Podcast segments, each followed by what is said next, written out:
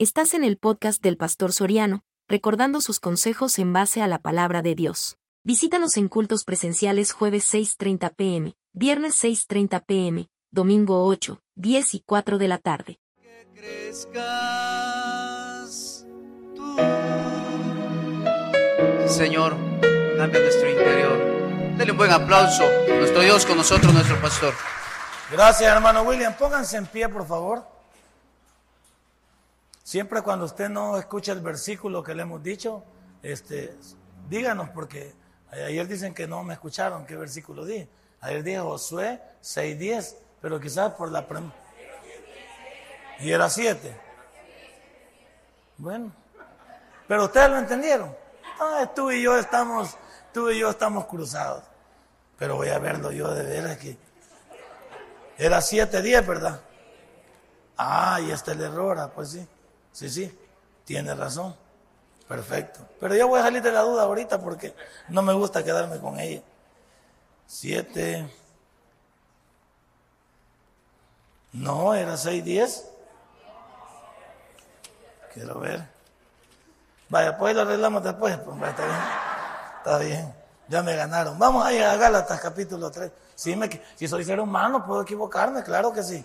Eso es. Solo Dios es el único que no se equivoca. De ahí yo me puedo equivocar perfectamente. Y puedo volver. Hoy vamos a Gálatas capítulo 3, versículo 19 al 21. Gálatas 3, versículo 19 al 21. ¿Lo tiene? Ok. Entonces, ¿sí? ¿Para qué sirve la ley? Fue añadida a causa de las transgresiones hasta que viniese la simiente a quien fue hecha la promesa y fue ordenada por medio de los ángeles en manos de un mediador. Y el mediador no lo es de uno solo, pero es Dios, es uno. Luego la ley es contraria a las promesas de Dios. En ninguna manera. Porque si la ley dada pudiera vivificar la justicia, fuera verdaderamente por la ley. Padre, mi buen Dios, ayúdanos a poder comprender estos dos versículos. Señor, ayúdanos a poder aprender mucho de tu palabra para poder ser defensor de nuestra fe. Gracias, mi Dios, porque tú tienes la última palabra de nuestra vida y sabemos que en ti nuestra vida está segura. En el nombre de Cristo Jesús hemos orado. Amén y amén. Puede sentarse. Hermano, una de las cosas que estos dos versículos nos van a ayudar a comprender esta noche es el contraste que hay entre la ley de Dios y la ley del pecado. Y es que es opuesto porque mientras, mientras la ley que viene de Dios está buscando la manera en que nosotros nos parezcamos a Él, en que nosotros lo imitemos a Él, en que nosotros tengamos un testimonio que valorar, en la manera en que usted pueda tomar cada uno de los versículos y vivirlos. Yo creo que Dios está interesado en que cada uno de nosotros entienda que de esa manera nos volvemos en portadores del Evangelio aquí en la tierra. Pero la ley del pecado sabemos que es aquella que tenemos nosotros dentro de nuestro ser. Yo más diría el yo interno, aquel ego que muchas veces se resiste a vivir bajo la voluntad de Dios. Porque errar en el blanco, que es el significado de la palabra pecado, no lo decide más que usted. Usted y yo somos los únicos que decidimos errar en el blanco. Porque ya vamos a ver a través del sermón que una de las cosas con las que Dios no se mete es con tu libre albedrío. Ah, saluda al hermano Johnny que ha venido ya. Ya vino del viaje, él ya ha andado por Europa. Qué bueno verlo, Johnny. Ya, está mejor recuperadito. Algo barbado, pero bienvenido. Algo de las cosas que vamos a ver en, el, transcurso del sermón es que una de las cosas con las cuales Dios no puede luchar contigo es con tu libre albedrío. Dios no ha creado robots, ha creado personas con voluntad propia. Y dentro de esto vamos a ver que cuando tú y yo erramos en el blanco es porque quienes decidimos hacerlo somos nosotros. No, no me le eche la culpa a nadie. Y por eso al ver el contraste entre la ley de Dios y la ley del pecado es, sí, el pecado ahí está. Sabemos que se presenta. Sabemos que está dentro de nosotros. Si el pecado no ha muerto, ahí está latente. Las compulsiones están dormidas. Las situaciones en el pensamiento solamente están tal vez comprimidas. Pero no le voy a dar rienda suelta a usted a eso, que su postrer estado puede ser peor que el primero. O sea, nadie aquí, de acuerdo a este sermón esta noche, vamos a quedar seguros que nadie está curado. Todos estamos en una reparación continua. Todos estamos cada día pensando qué cosas podemos quitar de nuestra vida, cómo podemos ser mejores. Aquí no hay nadie perfecto. Aquí no hay nadie que diga que mañana se siente confiado, que ya vuela y que cree que nada le puede atentar. No. Entre más seguro creamos que estamos, más cerca estamos de caer. Que dice allá, creo que 1 Corintios 10, eh, 13. Mire que el que piensa estar firme, mire que no. Ah, ahí nos habla que nadie puede confiarse, nadie puede realmente decir, yo tengo la última palabra, la última palabra la tiene Dios. Entonces cuando vemos estos, contratos, ustedes deben entender que es la ley de Dios. La ley de Dios a qué nos invita? Nos invita a unirnos a Él. Nos invita a ser semejantes a Él. Nos invita a ser parte de Él. Nos invita a renunciar al mundo. Realmente a no volvernos amigos del mundo. ¿Y el pecado a qué nos invita? El pecado nos invita a alejarnos de Dios. Nos invita a hacer las cosas que antes hacíamos. Nos invita a vernos peor de lo que nos veíamos antes. El pecado siempre va a marcar la pauta de destructiva en tu vida y en la mía. Pero introduciéndonos en lo que hemos leído de Gálatas 3, 19 y 21, tengo que decirte que Dios le hace sentir al hombre el valor, el valor de su ley. Oiga bien lo que estoy diciendo. Dios al hombre le hace sentir el valor de su ley. Es decir, que si Dios ya te tomó por hijo, Él entonces ya trata contigo de otra manera. Si ya Dios puso los ojos sobre ti, si tú realmente estás apartado para Dios, Él entonces va a tomar decisiones que incluso te van a afectar tu vida particular. Porque Dios al que toma por hijo a ese, disciplina. Dios no disciplina al hijo ajeno, no disciplina al hijo que no le pertenece. Pero todos aquellos que lo han tomado como su padre, entonces él tiene que hacerle sentir. ¿Y cómo me lo comprueba, pastor? Fácil. Veamos, veamos la primera parte del Génesis. ¿Cuál fue, ¿Cuál fue el primer llamado de atención que Dios le hizo a la humanidad? El diluvio, en el capítulo, en el capítulo 6 del libro de, del Génesis. ¿Qué pasó con el capítulo 6? ¿Por qué Dios mandó el diluvio? ¿Por qué Dios ahogó a toda la humanidad conocida? ¿Por qué solo se salvaron ocho personas? Porque Dios vio que la tierra estaba corrompida. Dios vio que la tierra no tenía solución. Cada día la tierra iba para peor y el hombre, el hombre no quería nada con Dios. Recuerde que desde Génesis 1 hasta Génesis 11 Dios trató con personas. Dios no trató con una nación, todavía no se había levantado Israel. Israel aparece en el capítulo 12 del libro de Génesis. Del capítulo 1 al, capítulo 1 al, capítulo 11, Dios trata con personas y lo vamos a ver aquí. Entonces el primer llamado de atención con respecto a la ley de Dios la trajo a través del diluvio. Dios le, dijo, a Noé, construye ese arca. ¿Y cuánto tiempo estuvo Noé llamándolos al, al arrepentimiento? ¿Cuánto tiempo estuvo construyendo un arca que la gente se burlaba? Claro, nunca había llovido. De acuerdo a donde estaba siendo construida el arca, según muchos teólogos y según muchas personas que dedican al estudio de la geografía, dicen que el mar más cercano donde estaba construyendo el arca Noé estaba a 900 kilómetros de distancia. Era lógico, nunca había, nunca había llovido. Y Noé estaba haciendo un arca que, hombre, si estaba tan lejos del mar, entonces ¿por qué la estaba haciendo ahí? ¿Por qué no la fue cerca del mar? Es que lo que el hombre nunca pensó que como nunca había tenido una lluvia, la lluvia iba, a llenar la tierra. Y al llenar la tierra, de todo modo el arca tenía que flotar, tenía que levantarse. Pero como el hombre nunca, nunca comprende, porque nuestro Dios es un Dios ilógico. Por eso se burlaban de Noé, Noé pasmado. No me estoy inventando yo, va. Construyendo un arca, y si aquí nunca ha llovido. Y tú dices que llueve, y, y ¿qué es la palabra llover? Tiene razón mucho. Si la palabra llover no la entendían, ¿cómo que va a llover? Si el vapor salía de abajo de la tierra.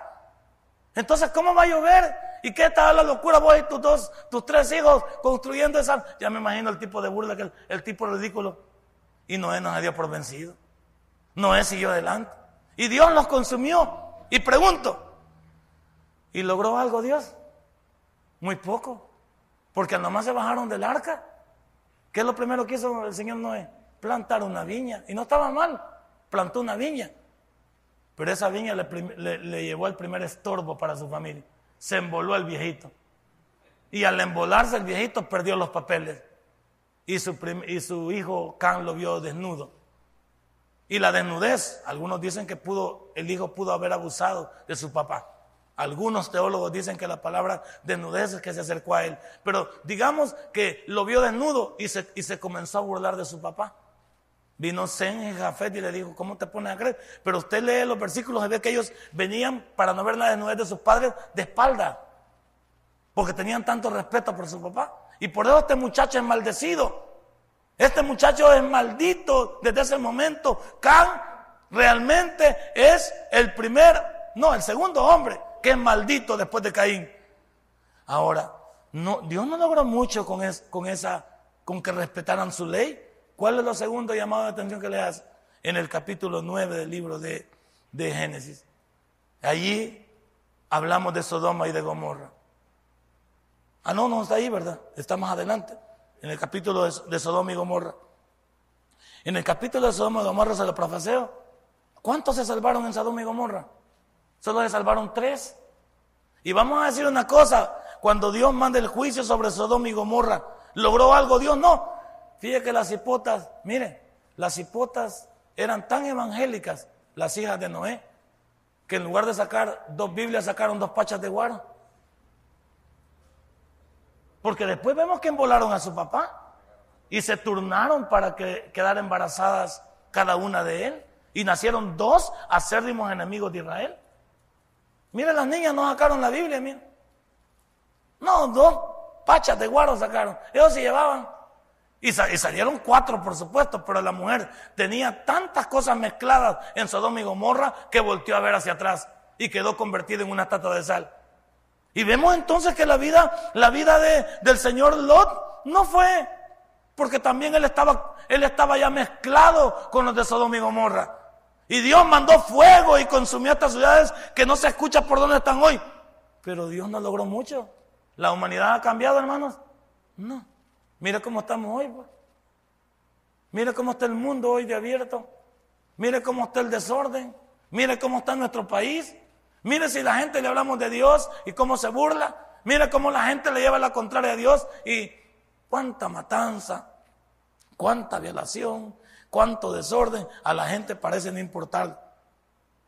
Ahora, si ya vimos estos dos juicios de la ley de Dios y que Dios no logró nada, porque siempre le estuvo hablando al hombre de afuera hacia adentro. Porque vamos a decir que desde Adán hasta Moisés no había ley. ¿Cuándo aparece la ley? Cuando apareció Moisés. Fíjese bien lo que estoy diciendo. Desde Adán hasta Moisés no había ley. ¿Qué había? Estaba la conciencia como intermediario. Cada quien conscientemente analizaba lo que tenía que hacer, porque la palabra conciencia es con conocimiento. Esa es la palabra conciencia. Entonces, la ley que había antes de Moisés, desde Adán hasta Moisés, era la ley de la conciencia. Que cada quien debería de saber cómo vivir mejor, cómo hacer las cosas mejor, pero no había una ley. La ley apareció con Moisés. Ahora, cuando Dios le entregó la ley a Moisés, también se la dio a la humanidad. Porque Dios le entregó la ley a Moisés, pero vemos que desde Moisés hasta Cristo todo está dictaminado por la ley. Ahora, ¿cuál era el propósito de la ley? Analicémoslo aquí despacito, porque cada uno de ustedes debe saberlo. El propósito de la ley es regular la vida de la humanidad. ¿Qué es lo que hace la ley con nosotros? Cometen una ley de tránsito y te, y te aplican una esquela matas a alguien y te meten a la cárcel. Te robas algo y te hacen un juicio y te meten a la cárcel. La ley, voy a adelantarme a lo que tengo escrito ahí. La ley no cambia a nadie. La ley no se hizo para cambiar al hombre, se hizo para regular su conducta. Pero el problema es, vamos a decir algo, porque aquí creo que lo tengo escrito. Algunos de nosotros respetamos la ley de verdad. Hay algunos hermanos, no nos atravesamos la línea María aquí pues, y damos vuelta allá a la izquierda, a la, izquierda de un solo. Pues. Y eso está prohibido. Pero usted qué hace ver, si no viene, de aseguro que ahí viene policía, no da vuelta. Se hace como las llantas como que van para allá. Si hubiera un retén allí, usted no cruzaría esa línea amarilla. De aquí para allá mi esposa no daría vuelta en un solo para allá. ¿Entiende? No pasaría eso. Porque teníamos, ¿quién respeta la ley? La, ley la respetamos cuando hay alguien que estamos viendo que nos está guachando. ¿Cómo que nuestros hijos son una cosa delante de nosotros, sí o no? Cuando la ley está enfrente, la ley del monte está enfrente, los hijos son una, una mielita. Pero cuando la ley del monte se va, los hijos son una caricatura de nosotros. Ese es el problema de muchos de nosotros. Que la ley, la ley ha venido a regular la, conducta de la humanidad, pero nadie respeta la ley. ¿O alguien ha cumplido los diez mandamientos? No te digo con la ley de tránsito. ¿Cuántos de nosotros estamos en un semáforo también? Y el semáforo nunca cambia si nadie viene. Y me lo puedo tirar, me lo aviento. El semáforo nos lo aventamos algunos en amarillo con principio de rojo. Y no nos importa.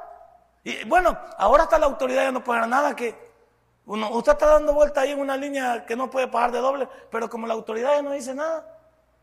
El otro día un señor estaba pitando aquí que siguiera su camino. Y no, no siguió su camino, dobló a la izquierda y la autoridad no le dijo nada. ¿Qué va a pasar con ese señor? Siempre va a la vuelta ahí. Porque como no le dicen nada, ¿la ley pudo hacer algo en la humanidad? No, no. Mira el versículo, el, el capítulo 3, versículo 19, lo que dice. Entonces, ¿para qué sirve la ley? Preguntaba. Porque la ley no cambia a nadie. Quítese de la mente que la ley cambia a alguien. Dios le entregó los diez mandamientos a Moisés y el pueblo dijo, danos la ley y la vamos a cumplir y nadie la cumplió. Por eso vino Jesús, porque nadie podía cumplir los diez mandamientos, porque son los diez, no son nueve, no son ocho, no son siete, son los diez o ninguno. Y nadie pudo cumplir los diez mandamientos. Entonces la pregunta es válida. Pablo la hace, entonces ¿para qué sirve la ley? aquí está la palabra clave, fue añadida. O sea, siempre Dios viene buscando la manera de cómo introducir cosas que en la vida nos puedan beneficiar y nos puedan ayudar. Y nosotros también lo hacemos en la vida diaria. Ahí dice, fue añadida, agregada, ¿sí? Fue puesto algo más ahí de lo que ya estaba.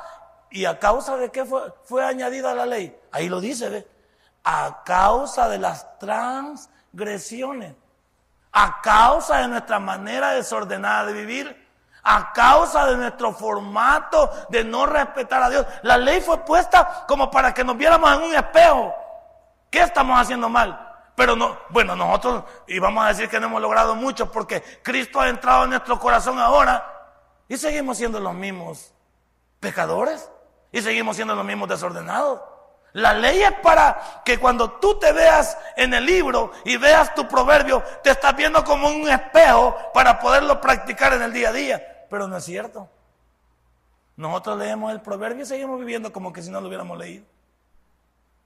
Seguimos leyendo la Biblia y hacemos como que si no hubiéramos leído. Por eso Pablo pregunta, entonces, ¿para qué sirve la ley? Y, ahí se contesta él, fue añadida, fue agregada a causa de las transgresiones de quién? De la humanidad. Si Dios siempre está pensando en cómo beneficiarnos, en cómo hacernos no hacernos la vida de cuadrito, en cómo ayudarnos a perfeccionar nuestro estilo de vida. Dios siempre está encantado en no servirnos de estorbo, sino en ayudarnos a cómo hacer mejores. Pero la humanidad no quiere ver eso. No, no quiere ver eso. Y no lo vemos con Sodoma y Gomorra, pues, y el diluvio, y con todo lo demás. No se logró nada. Ahora, ¿cómo entonces se regían nuestros antepasados antes de la ley? Se regían a través de la conciencia. Por eso las personas, recuerde, si usted pregunta cómo Dios va a juzgar a los mayas, a los aztecas, a los pipiles. Bueno, esta gente era religiosa o no era religiosa. Sí. Ellos le tenían miedo a esto, a esto, a esto. Eran religiosos. Y Dios los va a juzgar de acuerdo a su fe de su momento. Porque había gente, le voy a decir una cosa, hay gente que aunque esté equivocada lo hace con fe. No, no, vamos a, ¿usted cree que un católico no tiene fe en lo que está haciendo? Tiene fe, aunque su fe está equivocada, pero él tiene fe. Y le aseguro que si algo pasa y algún santo de los que ellos claman hace algo, quítele ese pedazo de su vida. ¿Por qué tanta gente lleva, con el perdón aquí, o los que nos ven a través de... ¿Por qué tanta gente lleva a sus niños el día de diciembre a la Guadalupana? Porque dice, yo le hice un milagro a mi hijo. Dios le hizo esto a mi familia. Y yo por eso traigo al niño y lo he visto así y tal. Claro, quite eso. La gente, antes de la ley, se, regía a través de la, de la conciencia. Pero mire lo que dice Génesis capítulo 6, versículo 3.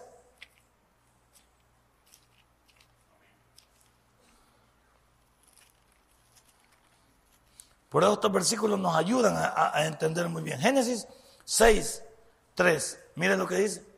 Y dijo Jehová, no contenderá mi espíritu con el hombre para siempre, porque ciertamente él es carne, mas serán sus días 120.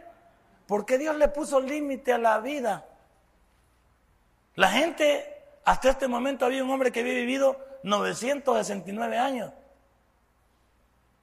Y de repente comenzamos a ver que Dios regula, regula el acto de la vida y lo disminuye hasta 120 años. Hoy no son 120 años. La Biblia dice que los más robustos vivirán 70 o 80 años. Pero no nos engañemos nosotros, no, en este clima de incertidumbre, de violencia, de, de situaciones de contaminación, el hombre está viviendo un aproximado entre 50 y 60 años. Ese es, a lo máximo que puede aspirar. Los que ya pasaron de eso, denle gracias a Dios. Los que ya pasaron de eso ya están en los penalties.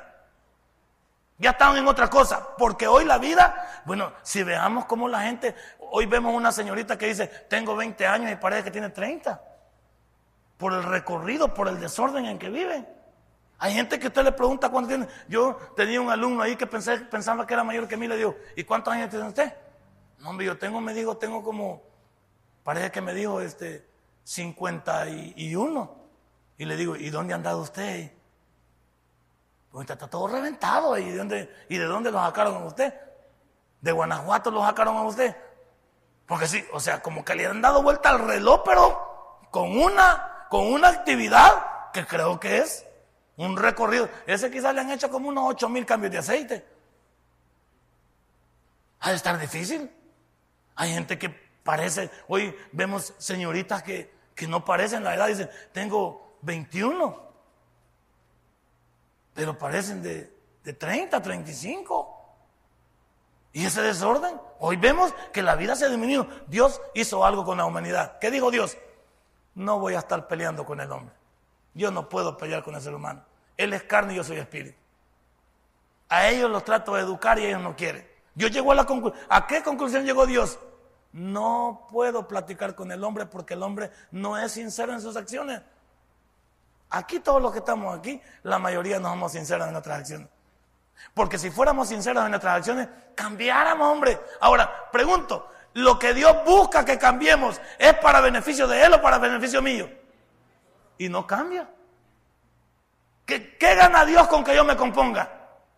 ¿Qué gana Dios con que a mí me vaya bien? ¿Qué gana Dios con que yo haga esto y lo otro? No, no gana Él, gano yo. Mi vida es diferente. Lo que yo tengo es diferente. Sin embargo, no lo quiero. Y por eso dice Dios, no, yo no voy a contender con el hombre. Dios decide algo por primera vez en este versículo. No puedo estar detrás del hombre cada día. Dios sabía que no podía estar como, como algunos padres, algunos, algunos papás aquí que tenemos hijos e hijas. ¿Pasará usted vigiando a esa cipota todo el tiempo donde va? Ni loco, ¿verdad? Yo por lado no me los he hecho, los tiros no me los he hecho yo. De andar. Por mucho que usted ande vigiando a alguien, ¿se podrá componer a alguien porque usted lo vigeye? ¿O porque usted lo venadeye, como dicen? ¿O porque usted le ande cortito? ¿Podrá cambiar? No, hombre. Si el que es malacate ya se le nota, pues. Ya sabemos nosotros para dónde va y hay, que apartarnos mejor. No, no es que, no es que nosotros vamos a componer a nadie. Y Dios dice lo mismo. ¿Podré yo andar detrás del hermano Leonor? Dios guarde. No puedo andar detrás del hermano Leonor. ¿Sabe por qué Dios dice así? Porque Dios hace algo. Él no puede ir en contra de nuestra libertad de escoger. Dios no puede andar detrás de nosotros y tratando de... Si, si Él anduviera detrás de Leonor y detrás de mí, y cada vez que nos vamos a equivocar nos moviera, nos moviera, nos moviera, entonces no nos va a dejar hacer nuestro libre albedrío. ¿Qué poder de decisión vamos a tener nosotros? Si Dios anduviera detrás de nosotros y nos moviera, y no, no puede ser. Entonces Dios no puede ir en contra de que tú puedas escoger qué hacer. Por eso es la salvación, se escoge. Tú quieres ir al cielo, acepta a Cristo. Tú quieres ir al infierno, simplemente rechaza e ignora a Dios. Escoge. El libre albedrío. Dios no puede ir en contra de eso. ¿Por qué? No ha hecho robots, ha hecho personas con voluntad propia. Dios, que quede claro a través de estos versículos, no fuerza a nadie a venir a Él. Dios no fuerza a nadie a venir a Él. No fuerza a nadie a comportarse como Él quiere. Tú decides a cada momento cómo te quieres comportar. Ahora, si usted no me lo entiende, yo lo voy a llevar a que lo entienda. Mire lo que dice el Proverbio 1. Ya lo tengo chino, pero igual, yo lo voy a sacar siempre de quicio. Que dice el Proverbio número 1, y leámoslo bien despacito para poder entender que Dios siempre nos habla a través de cualquier siervo pero nosotros no entendemos. Mire lo que dice el, capítulo 1 del libro de los Proverbios, versículo 20. Mire cómo comienza la. La sabiduría clama en las calles. ¿A dónde nos predica hoy? Pues? Radio, televisión, eh, periódicos, vamos con la palabra pan y chocolate, Bartolina, escuelas, evangelismo personal. La sabiduría está por todos lados. Alza su voz en las plazas. Clama en los principales lugares de reunión. En las entradas de las puertas de la ciudad dice sus razones. Y mire el 22. ¿Hasta cuándo, oh simples, amaréis la simpleza? Y los burladores desearán el burlar. Y los insensatos aborrecerán la ciencia. Y, y el 23. Volveos a mi reprensión, dice él. He aquí yo derramaré mi espíritu sobre vosotros. Y os haré saber mis palabras. Por cuanto llamé, comienza ya él a, a molestarse y no quisiste oír. Extendí mi mano y no hubo quien atendiese, sino que desechaste y todo consejo mío, todo proverbio, toda lectura bíblica y mi reprensión no quisiste. También yo me reiré en vuestra calamidad y me burlaré cuando viniere lo que teméis. Cuando viniera como una destrucción lo que teméis y vuestra calamidad llegare como un torbellino, cuando sobre vosotros viniera tribulación y angustia, entonces me llamarán y no responderé. Me buscarán de mañana y no me hallarán por cuanto aborrecieron la sabiduría y no escogieron el temor de Jehová, ni quisieron mi consejo y menospreciaron toda represión mía, comerán del fruto de su camino y serán hastiados de sus propios consejos, porque el desvío de los ignorantes los matará y la prosperidad de los necios los echará a perder. Y ahí cierra el 33. Mas el que me oyere habitará confiadamente y vivirá tranquilo, sin temor de él. ¿Va? Usted escoge. No está equivocado lo que Dios nos pone en cuanto a su ley y en cuanto a la ley del pecado. Es que solamente yo decido. La palabra, aquí usted está siendo educado. Ayer les hablamos un sermón también para hacerle ver el año 2014. Y aquí estamos otra vez comenzando y le volvemos a educar y van a ver muchos que aquí nos entra y aquí nos sale. Así como entramos, así salimos. Es más, salimos criticando al predicador. Aguantar lo que habló aguantar, ¿sabes qué nos está el cosa? Sí, puede ser.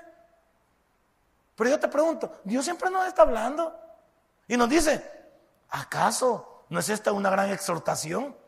Que no tomamos en cuenta a Dios y por eso mire cómo vivimos. ¿Cómo nos va muchos de nosotros? Nos va como en feria. ¿Y por qué nos va como en feria? Porque nosotros queremos. No es culpa de Dios como lo vamos a ver el 31, no es culpa de Dios mi acabazón, mi enfermedad muchas veces, mis problemas familiares, son culpa de decisiones mal tomadas. Decisiones no consultadas con Dios, decisiones bravuconadas, decisiones que no llevan a ningún lado. Yo te pregunto, ¿será Dios que tiene que ver algo? No. Volvamos a Génesis capítulo 6. Génesis capítulo 6. Demos una vuelta por el estudio bíblico. Eso es lo lindo de esta Biblia que podemos utilizar y nos puede aconsejar. ¿Lo tiene? 6.11. Mire lo que dice. Dios aquí nos va a mostrar que se cansó de esperarnos. Se cansó y le topamos la cuerda. Mire lo que dice el 6.11. Aquí Y se corrompió la tierra delante de Dios. Y estaba la tierra llena de violencia como hoy. 12. Y miró Dios la tierra y he aquí que estaba corrompida, porque toda carne había corrompido su camino sobre la tierra.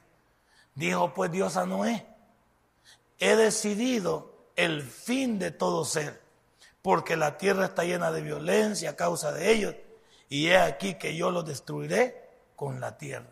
Voy a formar una tierra nueva, donde toda esta humanidad quede sepultada por agua. ¿No está pasando lo mismo hoy que le hemos tapado la cuerda a Dios? Dios quiere, estamos viendo. Llamamos a estos muchachos de las pandillas a la conversión. Llamamos al ciudadano común a la conversión. Llamamos al violador, al secuestrador. Llamamos a toda esta persona. ¿Qué les cuesta renunciar a lo que hacen y rendirse a los pies de Jesús? Pero la humanidad no quiere. ¿Qué le cuesta al ciudadano común en lugar de luchar y esperar que la PNC lo proteja o esperar que las autoridades reflexionen? ¿Por qué no venimos a Cristo?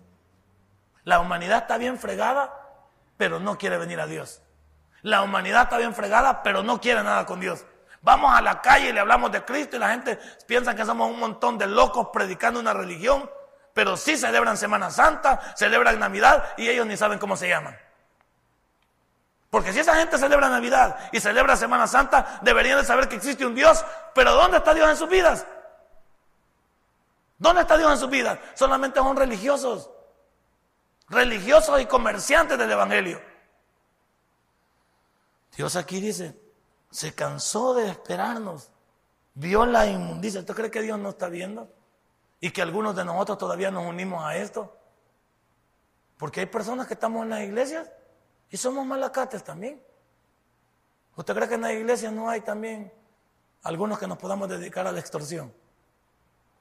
¿Usted cree que no hay en las iglesias vivos también que, que están haciéndole daño a alguien y somos creyentes? ¿Usted cree que no hay otros que estamos quitándole la mujer al prójimo y acaso eso no es atentado? Claro que sí. Y no hemos logrado nada. Y estamos dentro de la iglesia, pero siempre estamos pensando en el pecado. Y Dios dice, ¿me van a cansar ustedes también? Mire lo que dice el capítulo 9 del libro de Génesis, versículo 6.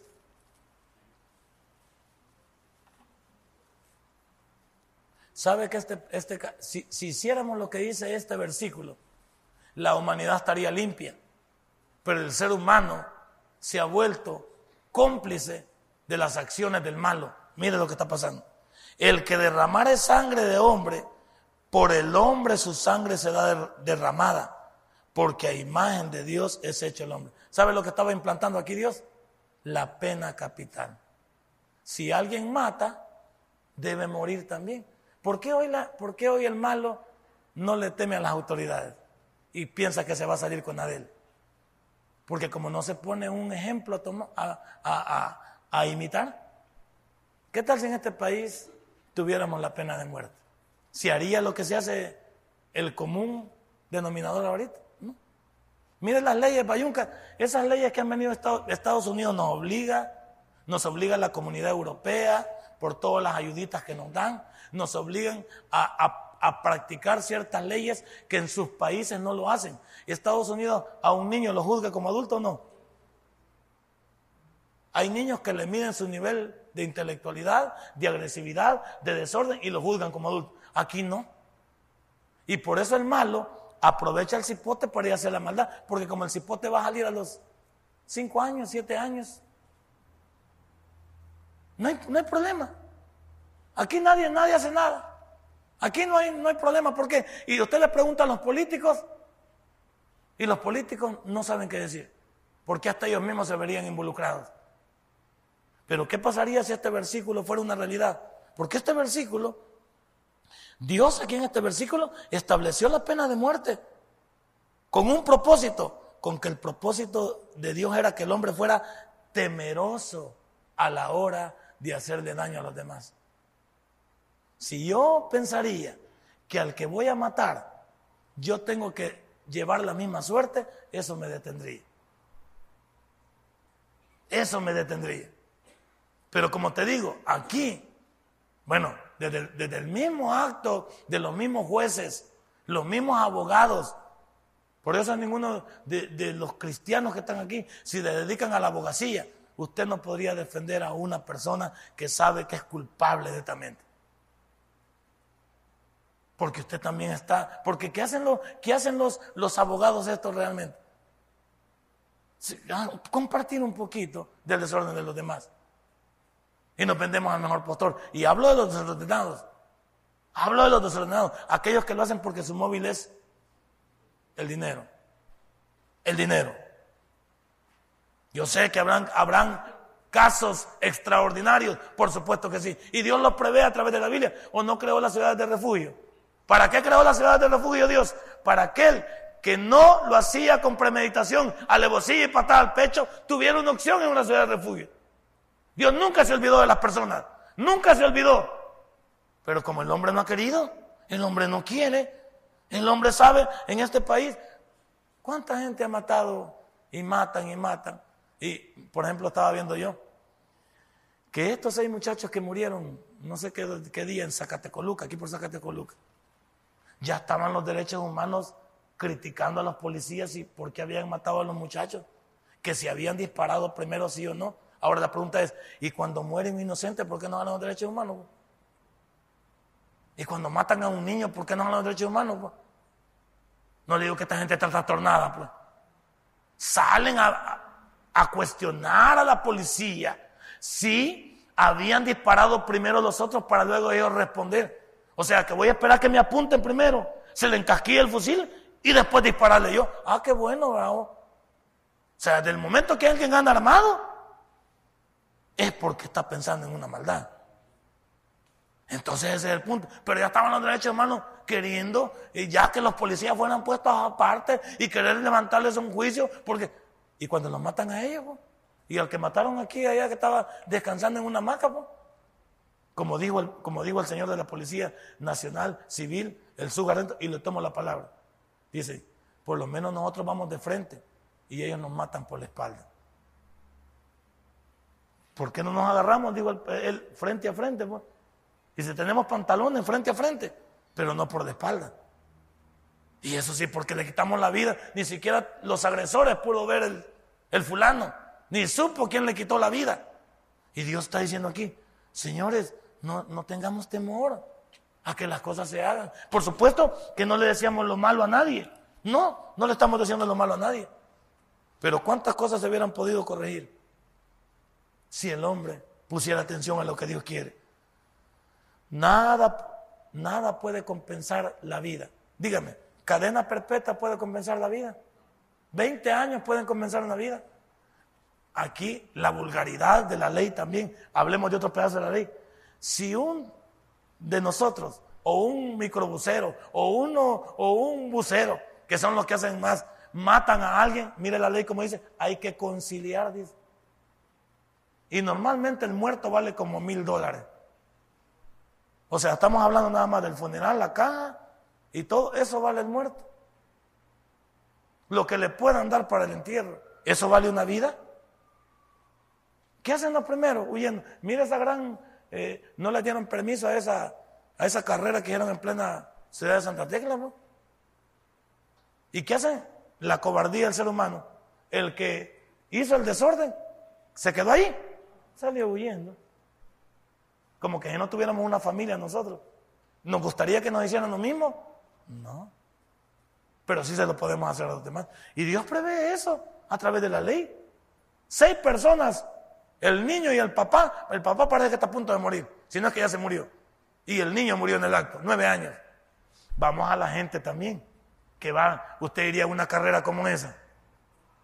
Ahí a mí me dice, présteme al, présteme al cipote. No, al cipote no se lo presto yo, ni a las hipotas tampoco. Esos van conmigo. Si muero yo, conmigo mueren. No mueren afuera. Esos van conmigo. No, préstemelo para otro lugar. No, no. Si no sabemos ni qué, ni qué lugar lo van. Es que ahí, ahí va. Si es seguro, no. Seguro hasta donde yo veo. Hasta donde yo veo seguro. Si a mí donde va mi hijo no me parece, el responsable soy yo. Pero ahí la gente también tuvo participación. Si a la orilla estaban todos, hombre. A la orilla de la calle. Hombre, ¿cómo voy a, ir a, un lugar de eso yo también? Es como que suenan los balazos a usted y usted en lugar de correr para su casa, corre para donde los balazos. Voy a ir a ver, dice. Solo afianzar un balazo perdido fue usted. Necesitamos también ser ordenados, ¿ve?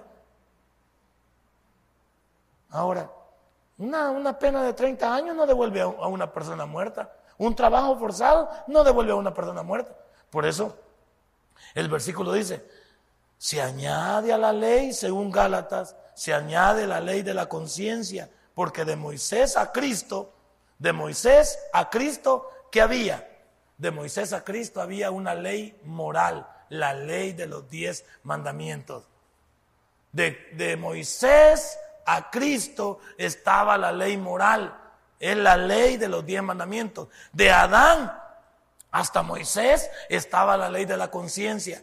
Todo lo que el hombre había recibido de parte de Dios, los elementos de saber el bien y el mal, eran los que poseían para ponerlos en práctica.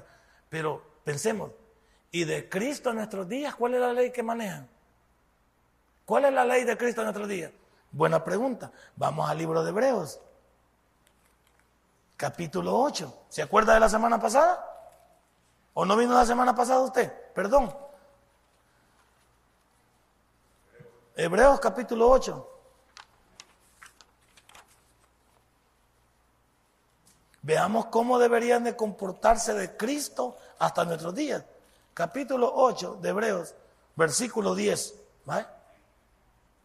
Eso es lo que en este tiempo debería de estar vigente en nuestra vida.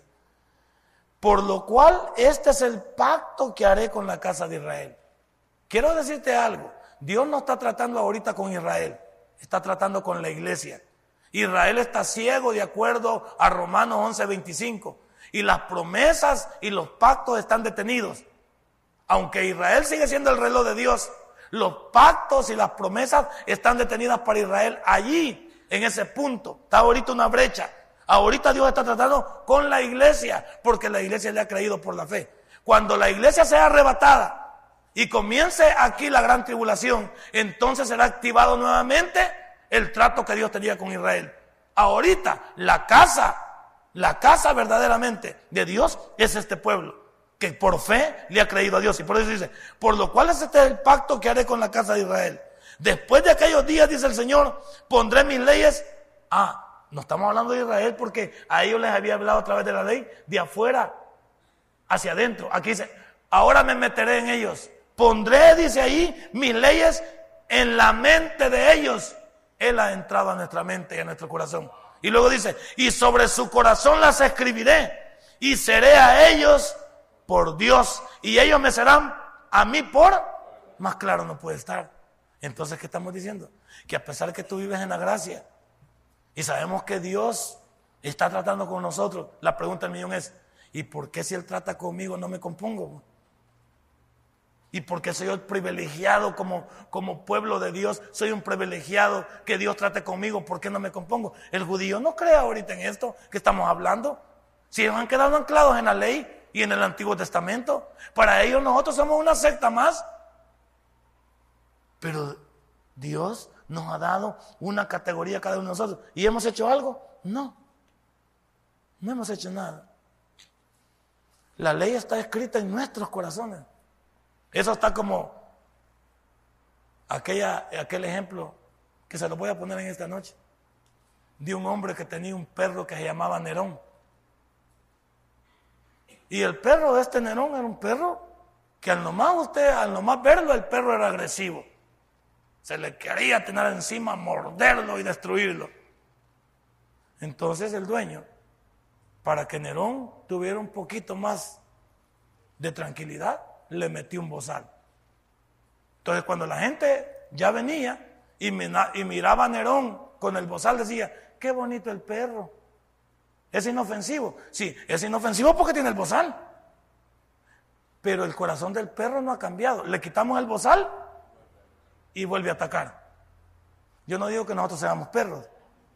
No de ninguna manera estoy tratando de sacar la comparación. Pero digo, el perro sigue, se sigue llamando Nerón y sigue siendo agresivo. Lo que lo detiene es que le hemos, le hemos amarrado el hocico.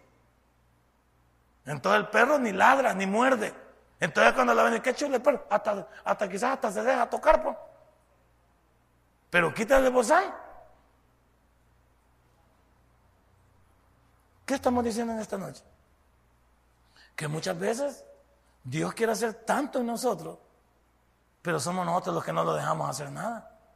Él quiere obrar en nuestras vidas y nosotros no queremos nada. Por eso comenzaré en esta noche, o, comenzaré para dejarlo para la otra semana, hablando de las tres razones que Dios tuvo para darle la ley a Israel. ¿Cuáles fueron las tres razones que Dios tuvo para darle la ley a Israel? Mira el versículo 21 del capítulo 3 del libro de Gálatas. Dice, luego, la ley es contraria a las promesas de Dios. En ninguna manera. Porque si la ley dada pudiera vivificar, ¿qué vivificar? Dar vida, dar vida, pudiera vivificar. Dice, la justicia fuera verdaderamente por la ley. Número uno, la primera razón por la cual Dios le dio una ley a Israel es que la ley Oiga bien, anótelo ahí y téngalo, póngalo en su corazón. La ley nunca fue dada para cambiar a las personas. La ley nunca se la dio Dios para cambiar a las personas, porque la ley no puede cambiar a nadie. Volvamos a la introducción. ¿Para qué dije que fue dada la ley?